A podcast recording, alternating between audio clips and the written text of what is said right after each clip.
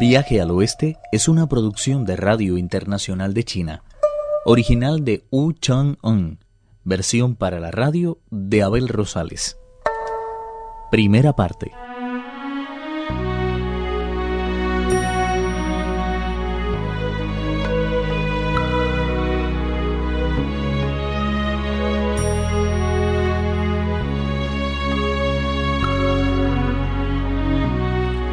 Siete días de ritos por las almas que sufren abandonadas a su suerte se celebraban en la capital del gran imperio Tang. Más de dos mil monjes meditaban día y noche recitando sutras sagrados.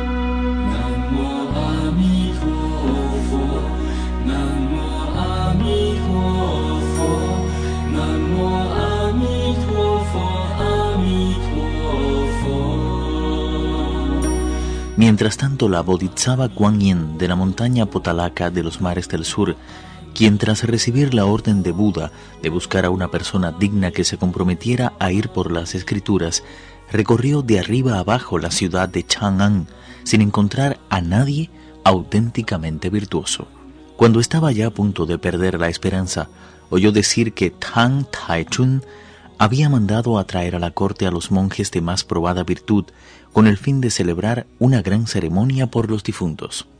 Su entusiasmo subió además de tono cuando se enteró de que el bonzo escogido para presidir los oficios no era otro que el conocido por el nombre de El que flota en el río. La Bodhisattva no desconocía que había sido uno de los principales discípulos de Buda que había tenido la mala fortuna de caer en las redes de la transmigración.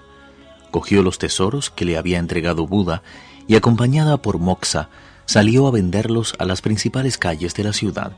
¿Qué clase de tesoros eran esos? Se trataba de la túnica cubierta de bordados y de gemas rarísimas y del bastón de los nueve anillos.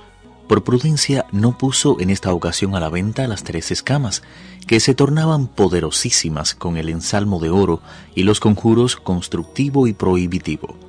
Medida ciertamente prudente, teniendo en cuenta que la ciudad estaba llena de monjes sin ninguna formación, que no habían sido elegidos, por eso mismo, para tomar parte en la gran ceremonia por los difuntos.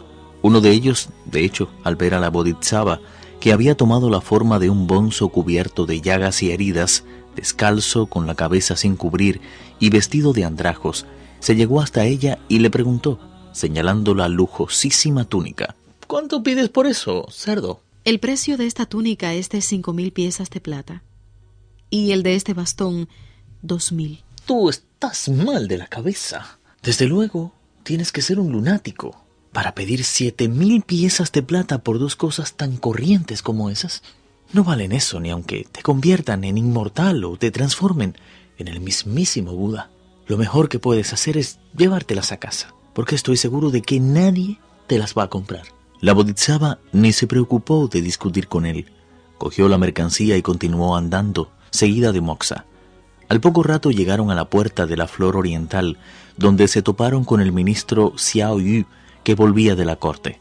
Ella permaneció de pie en el centro mismo de la calzada con la túnica en las manos. El ministro por poco la arrolla con el caballo. Afortunadamente tiró a tiempo de las riendas y sorprendido ante la deslumbrante belleza de la túnica, pidió a sus acompañantes que indagaran el precio de pieza tan extraordinaria. Por la túnica quiero cinco mil piezas de plata y dos mil por el bastón.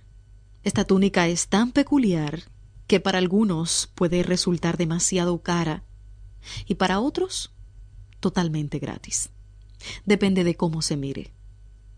Quien la use no conocerá el sufrimiento del infierno, ni caerá víctima de la violencia o de los animales tan feroces como los tigres y los lobos. Si por el contrario se la pone un bonzo que solo piensa en gozar de la vida, o un monje que hace caso omiso de las leyes y mandamientos, o cualquiera que se burle de Buda o de los sutras, añadirá más leña a su ya de por sí abultada condena. El ministro, sumamente interesado, le preguntó Eso está muy bien, pero ¿qué quieres decir con eso de que para algunos puede resultar demasiado cara y para otros totalmente gratis? El que no sigue las leyes de Buda o no muestra ningún respeto por las tres joyas deberá pagar siete mil piezas de plata si quiere hacerse con mi túnica y mi bastón. El que, por el contrario, respete las tres joyas, se complazca en la práctica del bien y obedezca al pie de la letra las normas de Buda, merece disfrutar de tesoros como los que yo ahora vendo.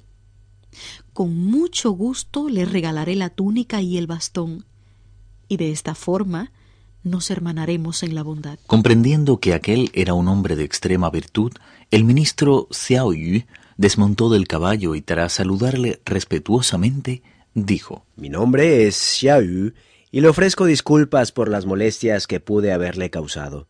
Nuestro emperador es una de las personas más religiosas que existen, inquietud de la que participamos todos los que tenemos el alto honor de servirle en la corte.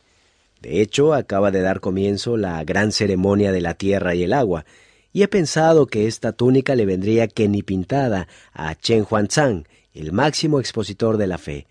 ¿Por qué no me acompaña al palacio y solicitamos una audiencia con el emperador? La Bodhisattva aceptó complacida y dándose la vuelta entró otra vez por la puerta de la flor oriental.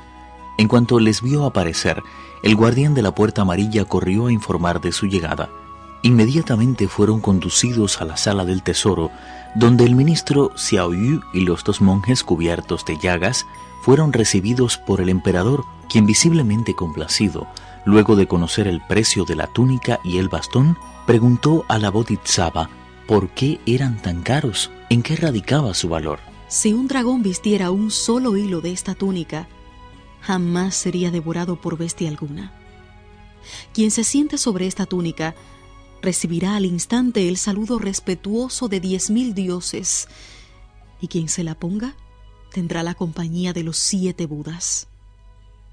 Fue tejida por muchachas inmortales, ayudadas por doncellas celestes.